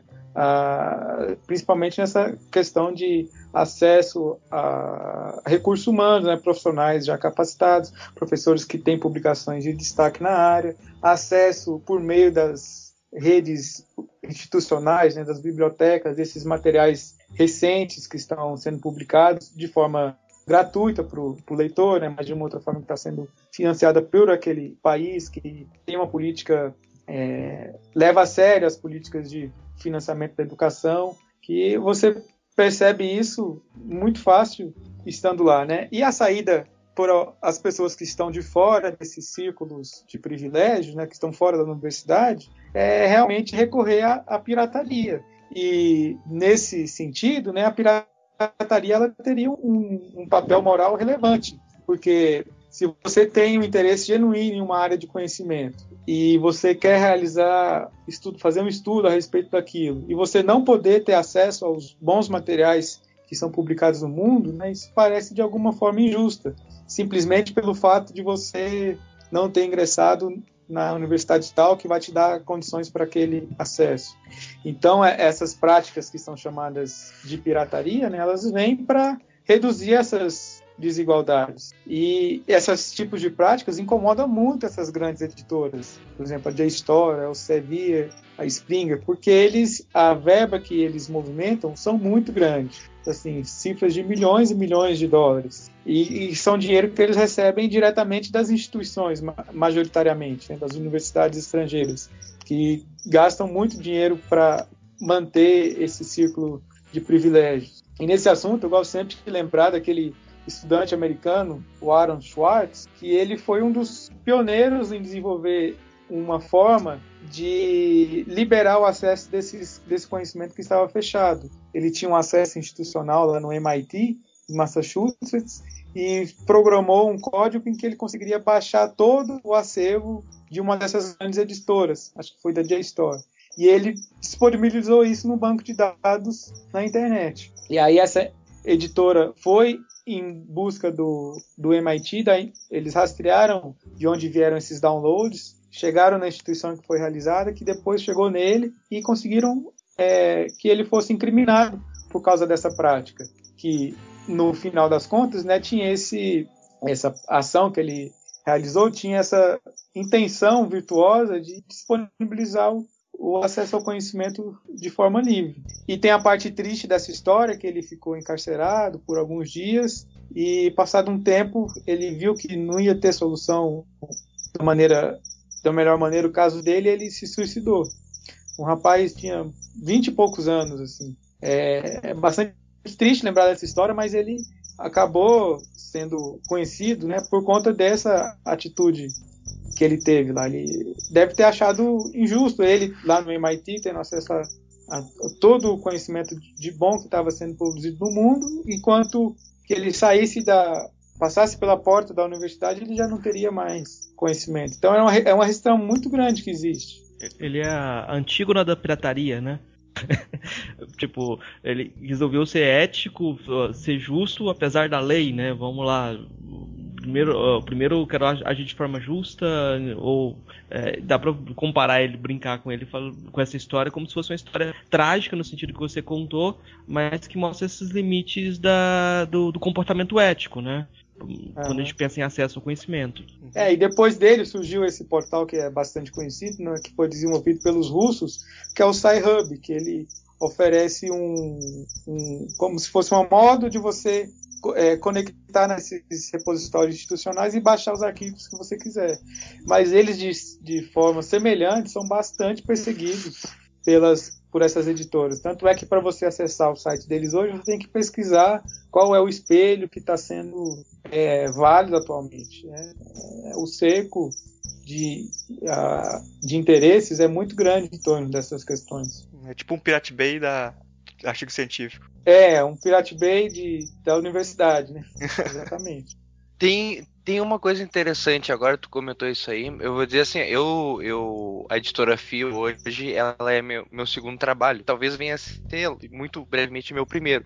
Eu trabalho mesmo lá dentro da PUC, dentro de uma, uma gráfica expressa, o famoso o Xerox, né? E aí eu eu vou comentar pra vocês um caso assim bem bem simples, tá? Mas que diz respeito ao meu trabalho como copista, digamos assim, e ao mesmo tempo como editor e também quem uh, providencia distribui conhecimento conhecimento uh, por meio da editora, né?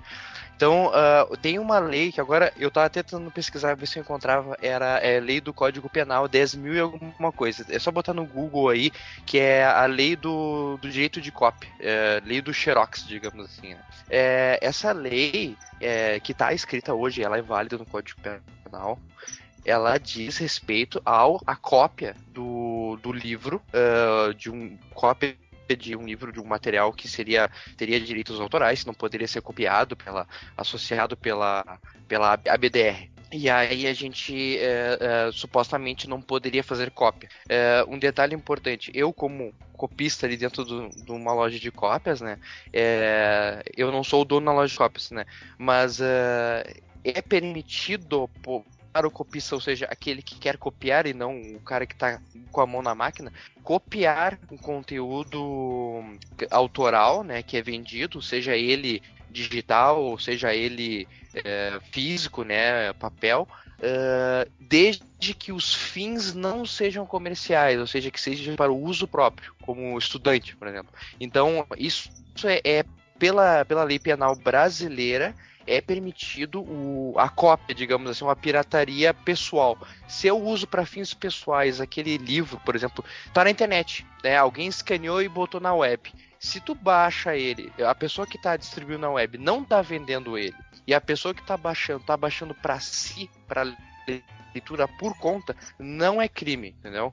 Então, uh, não seria pirataria, seria simplesmente um improvement, digamos assim, é uma, um aperfeiçoamento uh, da distribuição digital de um livro que é comercialmente vendido. Esse livro, ah, tá, pode incomodar editoras comerciais porque tu está impedindo que elas venham no papel. Ok, perfeito. A, a, a, é, essa é a intenção do livro comercial, é tu vender papel. Ou até de repente o PDF, que eu acho um absurdo vender PDF. Agora tu. tu é, é, é, até uma curiosidade, se tu entra no site da Livraria Cultura, tu encontra lá a seção de livros e-books. E daí tu tem alguns livros que não são do Brasil, e eles colocam ali em cima é, livro. Um, e, e-livro ou livro digital importado, tipo e-book importado. Aí tu pensa assim, cara, o cara importou um PDF, como é que se importa um PDF, sai de um país pro outro? É, é uma. É, é, é uma burocracia em termos de legislação tão grande que eles, cara, são capazes de botar que o PDF é internacional. E é idiota pensar, porque o PDF é uma extensão de um arquivo de, que, que uh, compacta imagem, só isso. E aí, eh, se tu pega um livro na tua casa aí, pega um livro do Tolkien, por exemplo, pega um livro aí é, do Stephen King, um de literatura, que é super vendido nas livrarias aí. É, tu pega isso aí, escaneia todo ele no teu scanner de casa e põe num, num for shared ali, ou põe num, num send space da vida, tá? E joga o link na web público. Tu pode, as críticas autorais, digamos, hoje de editoras, podem até dar kill nele, pode até eliminar esse link. Mas tu não pode ser preso ou condenado por ele, porque tu não tá vendendo esse conteúdo, tu tá distribuindo ele e outras pessoas que quiserem pegar esse conteúdo para si e só para ler não vão ser condenados porque elas estão usando pra, elas estão fazendo para uso próprio sempre para uso próprio a quem, quem é, usufruir desse conteúdo para venda é que vai ser condenado e vai ser criminalizado. Né? Então, até essa questão da, da pirataria, se, que também se aplica a jogos, a filmes, etc., existe um controle uma, e um, uma intenção do governo, em, fu em, função do comércio deles e, da, e do dinheiro, da politicagem que tem, de tentar abater esses caras. Mas em nenhuma instância é, esses caras podem ser criminalizados. O, o P2P, o Pirate P, esses caras eles são presos, só que eles não são responsáveis pelo conteúdo que está ali dentro. Eles criam uma plataforma de, de, de compartilhamento de, de, arquivos, por exemplo, mas esses arquivos não estão com eles, estão com as pessoas que nas suas casas que estão disponibilizando. E esse arquivo não está sendo vendido. Não existe um problema comercial aí no meio, nada está sendo, é, digamos, roubado. Ele está sendo compartilhado livremente. Então, é, até essa questão da pirataria é complicada, entendeu? Porque o que dizem que é pirataria, na verdade, não é pirataria, é um, é um compartilhamento, assim como tu pega o teu livro e empresta pro teu vizinho, ou empresta para um, um, familiar. Isso é pirataria? O, a editora vai mandar te prender agora porque tu pegou o teu livro e emprestou para uma outra pessoa ler sem que a outra pessoa pudesse comprar, entendeu? Na legislação brasileira diz, e isso eu vivo todos os dias ali, já encarei gente que veio dizer que a gente estava cometendo crime fazendo cópia de livro. Eu disse, o copista é o cara que vem no, no balcão e diz, eu quero uma cópia desse. E tem, a gente tem uma placa impressa lá na parede dizendo assim, olha, na, sobre a lei 10 mil, não sei o que, agora, desculpa mesmo, eu não sabia o número certinho, é, do Código Penal, é permitido a cópia integral desde que seja para uso ou fins de uso próprio e não de venda comercial, entendeu? Só isso. Eu queria ressaltar que, que nós não somos aqui especialistas em legislação, né? Então é... a gente pode estar errado também, né? É, eu acho, acho é que a lei. É. A gente não está incentivando ninguém aí a, se, se, se, alguém for, se alguém for acusado de alguma coisa, não vem procurar a gente falando que a gente falou que podia copiar, não, porque a gente não é. Acho que a lei fala que a reprodução em um só exemplar de pequenos trechos para uso privado do copista, desde que feita por este sem intuito de lucro. Que, que pode é, ser feito. Nem, nem, de pequenos, nem de pequenos trechos, é integralmente. Pode fazer a cópia integral desde que para o uso próprio. Ah, sim. Bom, é, o problema é que, assim, essa coisa da lei é, é bastante complicada se a gente for entrar em questões legais, porque uh, sempre você pode é, ter uma interpretação da lei que não sei o que que vai, que vai implicar em, uma, em algum alguém infringindo a lei aí nesse aspecto, né? Então é você usar, você usar um artigo outro que refuta o artigo outro. Exatamente. Que, a gente tem tantos códigos que sobre, se sobrepõem que é super melindroso, né? A gente tá vendo aí, é, no Brasil tá nessa judicialização aí toda, a gente tá vendo que o negócio é bem complicado. Falar de direito no Brasil é complicadíssimo. É, aí no final eu vou indicar um podcast aí de um pessoal de direito, que aí são nobres bacharéis mesmo, que tem conhecimento de causa sobre o assunto, e eles vão, eles esclarecem esses assuntos e, e no, no podcast eles falam que É, não faz sentido esse negócio de direito autoral, não.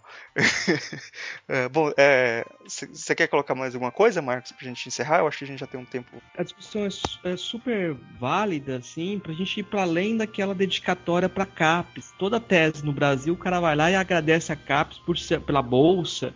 E tem que agradecer mesmo porque estudou numa instituição pública. A gente realmente não tem instituições, é, são poucas instituições privadas de pós-graduação, e na maioria dos casos a pessoa estuda como bolsista, né? Chega, publica, o termina o trabalho, o trabalho é colocado, engavetado, colocado lá na, na encadernado e colocado lá na, na instituição e ninguém mais tem acesso. E no máximo que a pessoa faz é colocar uma notinha lá no, agradecimento, agradecendo a, a. Não, eticamente eu acho que é necessário a publicização disso, até para o desenvolvimento, o incremento da qualidade das instituições de pesquisa, né? Algumas instituições já estão cobrando isso, né? A, a liberação para a distribuição por parte do autor, mas acho que isso deve ser uma, uma, uma espécie de obrigação, a contraparte você é financiado por, por instituições públicas, aquele material que você produziu tem que ser acessível para as pessoas, né?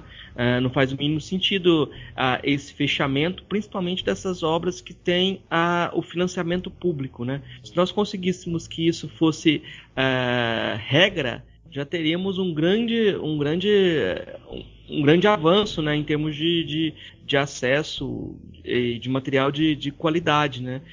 Já aconteceu de, de, de, entrar em contato com alguém que fez uma tese e eu queria conhecer a sua tese. Pergunto para a pessoa, a pessoa fala: não, se você quiser, você pode ir lá no departamento, na USP, pedir para você olhar. Pode ir na biblioteca da USP pedir o exemplar. Então, eh, isso a pessoa mesmo talvez não acredite na qualidade do, daquilo que produziu, né? E mais do que nunca agora a gente está num momento em que tudo tem tudo as pessoas têm que publicizar e tem que ser avaliado publicamente. Uh, espero que uh, se esse programa servir para alguma, alguma algumas instituições algumas pessoas abrir levantarem essa bola já, já valeu a pena. É só um comentário nisso que o Marcos falou né? No Brasil a, não sei se é mantido pela CAPES ou pelo Ministério da Ciência e Tecnologia, a Biblioteca Digital de Teses e de Dissertações, que eles fazem uma varredura nos repositórios institucionais das universidades, nos sites das bibliotecas, e publicam, cadastram os trabalhos acadêmicos defendidos naquela instituição, tanto as dissertações de mestrado como tese de doutorado. Então eu vejo que esse cenário já vem mudando assim, 5, 10 anos para cá. É que antigamente as, as teses ficavam depositadas apenas em papel na universidade onde ela foi produzida e o acesso restrito a quem poderia ir lá, né? Hoje em dia já, a, pelo menos as teses mais recentes, né? Eu acredito que a maioria estão publicadas ou nos repositórios da biblioteca da universidade onde ela foi escrita, ou nesse banco de teses nacional da CAPES. E isso é muito bom, porque você às vezes está pesquisando um assunto e vê que uma determinada pessoa escreveu sobre aquilo numa tese. Você com a pesquisa rápida, consegue encontrar aquilo que já foi produzido sobre o que você está pesquisando. Então, acho que agora a gente já discorreu muito aqui sobre o assunto, acho que dava para a gente conversar muito mais, dá para render muitas, muitas uh, coisas para outros programas até depois, até falar sobre o software mesmo em específico, então a gente pode ver em outros programas depois. Uh, acho que a gente pode passar para as indicações, né? Renato, você trouxe alguma indicação pra gente? Sim, eu andei pesquisando a respeito. Né? Assim, eu não, não conheço muitos livros sobre essa área. E não tenho nenhum livro impresso na minha casa sobre acesso aberto. Mas tem muita coisa que eu já encontrei digitalmente na internet. A primeira indicação que eu posso fazer é o próprio site do PKP, que é o Public Knowledge Project, que é um projeto que começou há uns 20 anos atrás por iniciativa de um pesquisador chamado John Winsky, que ele desenvolveu é, os softwares que são usados nessas revistas, né, o, que em inglês é chamado de Online Journal System, OJS. E desenvolveu o OJS, desenvolveu também um, um software bastante semelhante para a publicação de conferências, de congressos, de anais de congressos, que é o Online Conference System. Então tem uma família de, de, softwares livres que estão disponíveis no site do, do PKP. Para quem quiser conhecer, é, pode baixar e usar. É, o endereço é pkp.sfu.ca. Ele está hospedado na St. Fraser University, no Canadá. E eles têm publicado, além de divulgar os, os softwares, né, eles têm publicação de, é, de notícias, de tem um blog sobre acesso aberto, sobre as últimas novidades na área. Tem um outro livro de um pesquisador estrangeiro, é o Peter Suber, que é uma pessoa que também está escrevendo sobre acesso aberto. Ele foi teve um livro publicado recentemente pela editora do MIT chamado Knowledge Unbound, é conhecimento ilimitado numa tradução rápida, livre para o português. E o subtítulo é, é Escritos Selecionados sobre Open Access. Então foi uma coletânea de textos que ele publicou de 2002 a 2011 sobre esse assunto que a gente está discutindo hoje. E ele é um professor de filosofia. Bacana. Não, não me lembro agora em qual instituição que ele está. E no Brasil tem o Brasil assim é, um, é uma da, dos países que felizmente lidera as iniciativas de acesso aberto tanto na América Latina e a América Latina tem os maiores números quantitativos de publicações em acesso aberto. A instituição que foi responsável por trazer isso para o Brasil é o Instituto e o IBIT, Instituto Brasileiro de Informação em Ciência e Tecnologia. Então, eles foram responsáveis por traduzir esses softwares para o português do Brasil e ministraram é, treinamentos durante vários anos para os editores, para os bibliotecários nas universidades públicas brasileiras. Então, eles, de alguma forma, são responsáveis por esse boom que existiu no Brasil de periódicos de acesso aberto. E eles têm um, um site também, onde eles têm bastante informação sobre isso, que é ibit.br, ibict.br. Então eles fazem um trabalho excelente nessa área, assim, de, de vanguarda mesmo no Brasil. Eles traduziram o ODS, o OCS para o Brasil, ministraram treinamento para vários editores em diferentes universidades brasileiras. Eu mesmo tive a oportunidade de participar de um desses treinamentos quando eu era estudante de graduação lá na UFG. Então é um, é um trabalho que eu realmente recomendo e precisa ser conhecido uh, no Brasil. Aí eu acho que eu falei também de duas iniciativas de publicação e acesso aberto na filosofia, que a primeira é na Universidade Federal de Santa Catarina, no NEFPO, que é o Núcleo de Ética e Filosofia Política, que eles têm realizado publicação de vários livros é, que têm se mostrado de, de qualidade. Assim, são obras que já são citadas, são conhecidas em diversos lugares do Brasil. Uma outra iniciativa de acesso aberto que eu gosto no Brasil é a da Universidade Federal de Pelotas, do NEPFIL, o Núcleo de Ensino e Pesquisa em Filosofia, do qual faz parte a, uma revista que é a Dissertatio Filosofia. E eles têm uma série que tem publicação de livros de vários professores e filósofos brasileiros, assim, trabalhos é, de qualidade reconhecida. Lucas, você tem alguma indicação aí pra gente hoje? Sim, uh, bom, eu, eu também, mesma coisa, como eu tinha, eu tive uma pouca exposição, né, da, sobre o, o assunto sobre o Open Access e, e mais do gênero, né, como eu, eu tô me instruindo até para poder me posicionar nessa situação toda, é, eu tenho um livro que eu li faz anos já, mas eu gostei muito e que hoje quando o, o Marcos me chamou até para poder ver mais sobre essa questão do Open Access, eu me lembrei na hora que é um livro é, chamado O Mundo é Plano, já está traduzido faz tempo, foi publicado pela Objetiva é, do Thomas Friedman. É um livro que fala um pouco assim da, da globalização e também fala um pouco sobre como as novas tecnologias, assim, mudar web, internet em geral, como o Apache, né? Ele conta um pouco a história do como que o conhecimento é, que hoje é usado como base para qualquer coisa que a gente tem é, foi é, gratuitamente. Então, é, não só o Linux, né? Mas é, tecnologias gratuitas é, quando contribuídas por várias pessoas que realmente amam aquilo que gostam, né, fazem aquilo por prazer, elas acabam tendo uma, um apego pelo, pelo público de uma maneira muito mais, muito melhor. E no caso do Apache, por exemplo, foi o, é o, é mais conhecido pelo, pelo mundo aí. Nós temos uma gratuita para poder desenvolver o web e programa geral.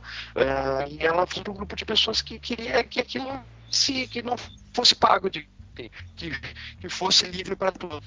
É o Mundo é Plano de Thomas Friedman. É um, é um livro bem legal, conta um pouco dessa história de como é que as, as tecnologias e conhecimentos livres é, globa, globalizaram e melhoraram o mundo. Né? E, e em termos de, de, de literatura científica, assim, filosófica, acadêmica, eu recomendo o da Phil Papers, que eu acho que o Marcos aí já, já conhece, já lidando muito tempo que, que eu na filosofia.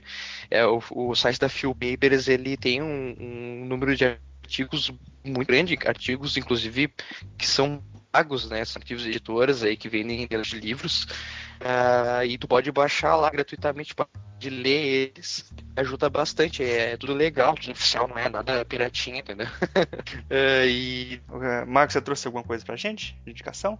Eu tava esperando o pessoal falar pra ver se tinha uma indicação ainda, né? Mas ainda bem que o Lucas, o Lucas não deu a indicação que eu vou dar aqui, que é a editora FI pro pessoal. Ei!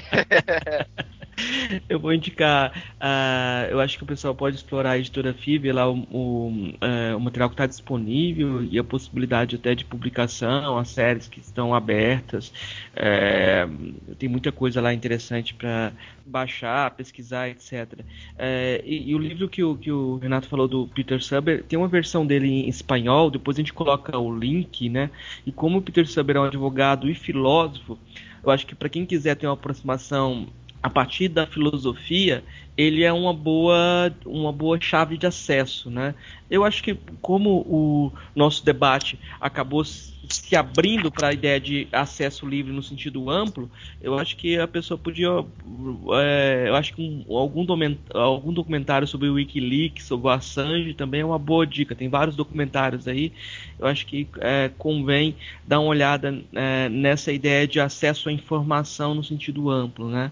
É isso. Certo. Murilo, lembrei de mais uma indicação, que é o site culturaacademica.com.br, que é um selo editorial da editora da Unesp, que é uma editora de qualidade reconhecida no Brasil, tem publicações excelentes, que eles fizeram esse selo para publicar livros em PDF disponíveis gratuitamente. Não livros só em PDF, mas em outros formatos também, digitais, pub e tal. Então tem, não tem um catálogo assim muito grande ainda, mas tem bastante coisa boa lá. Bacana, massa demais. Bom, eu vou, eu, como sempre aqui eu indico mais é podcast, né? Eu vou indicar aqui o episódio 4 do, do podcast Salvo Melhor Juízo, que é do Thiago Hansen, lá ele é formado em Direito, ele é professor de, de Direito também, e o episódio 4 é, é, é em parceria também com o, o Ankara lá do Visualmente, esse episódio, chama A Selfie da Macaca, Autoria e Direito Autoral. E lá eles discutem é, sobre a parte legal, assim, de, de direito autoral e meio que chegou à conclusão de que não não faz muito sentido você restringir esses direitos autorais hoje em dia.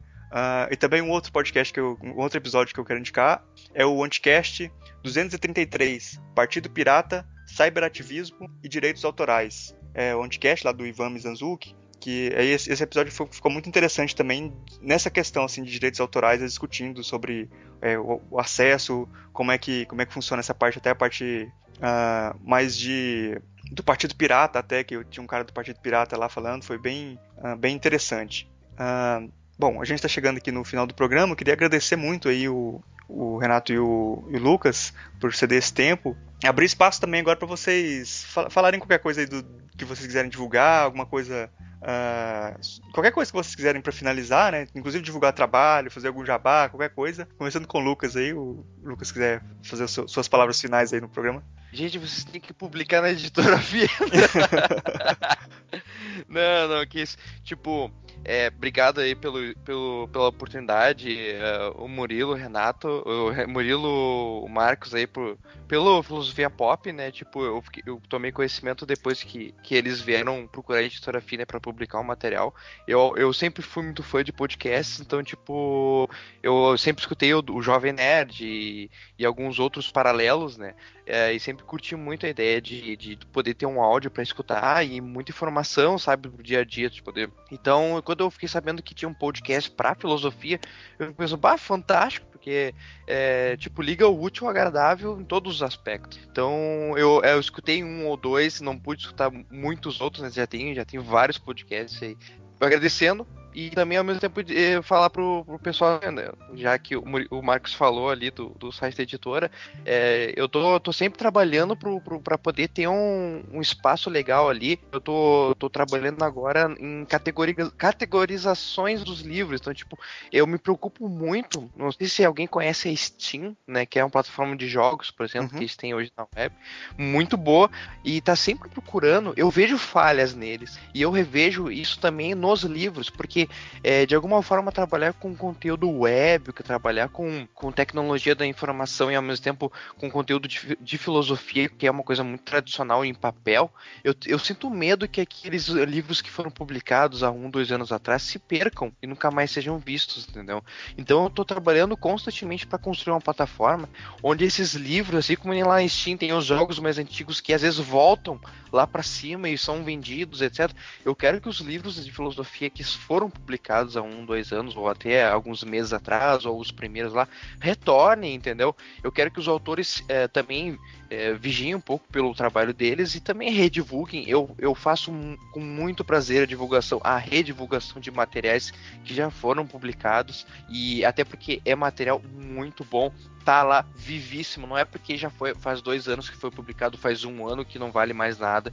Tipo, abram ele e baixem com muito prazer, leiam com muito tesão, porque esses autores são, foram os meus colegas, foram os meus professores, foram gente que estava do meu lado. Eu, eu via a pesquisa deles todos os dias. Eu fazia cópia para eles poderem estudar os livros, literalmente. E, e eles eles estavam lá realmente, tu vê que eles gostam muito do que eles fazem. Todo mundo que está ali na editora FI, é, que publicou seu livro, é, não, não só quis é, pagar para ter o ISBN. Não, eles, eles apostaram realmente no meu trabalho no começo, onde não tinha nada, e eles viram que eu, eu queria realmente apresentar o material deles bonito, legal, assim, para que as outras pessoas pudessem ler. Então eu acho, eu acho que as pessoas, é, eu, eu tô sempre, sabe, vendo as pessoas lendo e agradecendo lá na, no, na página da, do Facebook, né, onde tem as curtidinhas e tal.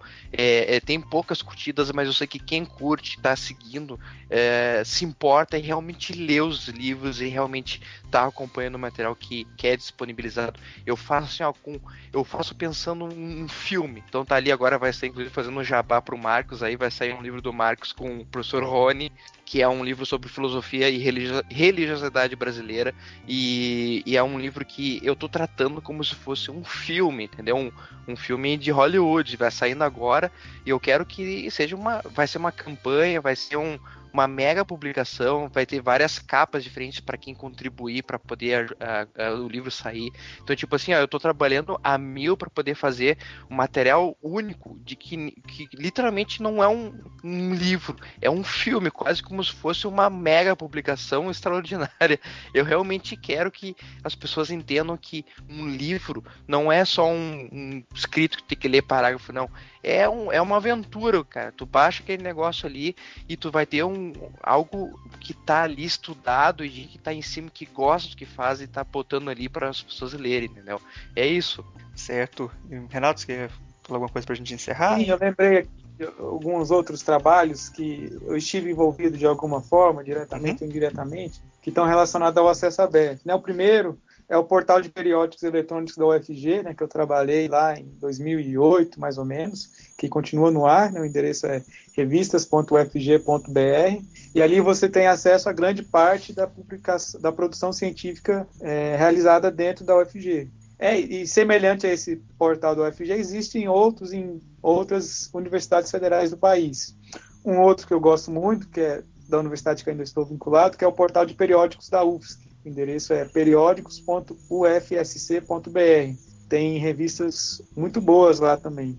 Uma outra iniciativa que eu quero destacar é o Sistema Online de Apoio a Congressos do CBCE, que é uma página de publicação de anais de congressos dessa entidade científica, que é o Colégio Brasileiro de Ciências do Esporte. Eles vêm investindo também em acesso aberto desde 2007, 2008 quando tiveram esse portal lançado. E hoje, todos os congressos, seja o Congresso Nacional de Ciência do Esporte, o Combras, como os congressos regionais, têm utilizado o SOAC como meio de seleção dos trabalhos e de publicação desses trabalhos apresentados no Congresso. Então, você tem acesso a, a, grande parte da produção científica da área de ciências do esporte, educação física no Brasil, por meio desse, desse site, que o endereço é congressos.cbce.org.br. Essa mesma entidade científica, o CBCE, também tem uma revista que é a RBCE Online, que também é vinculada com acesso aberto,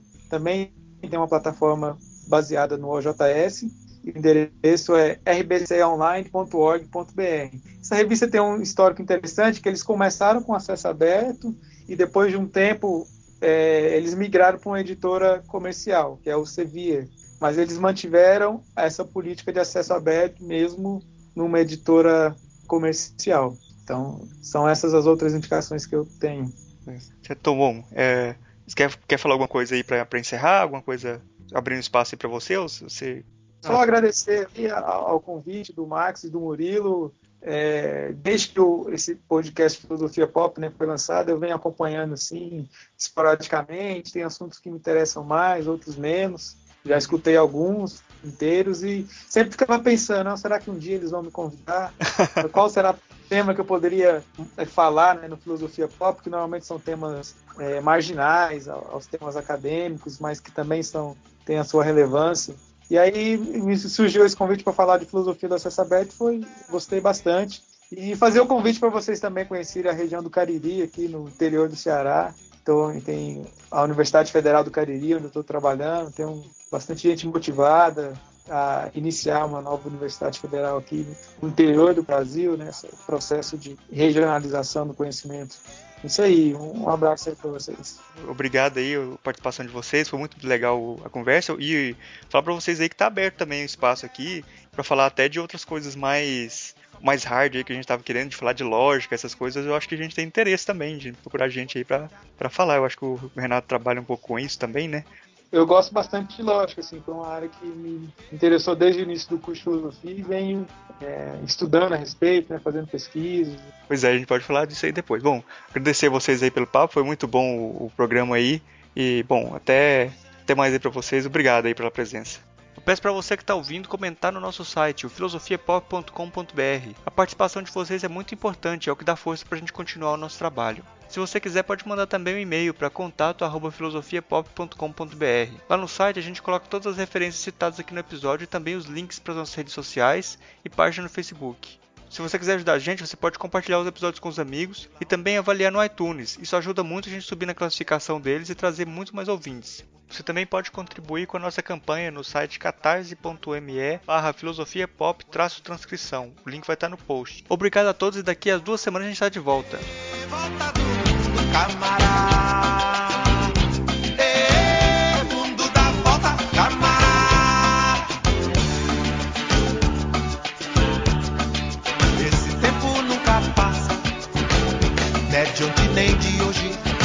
Na hora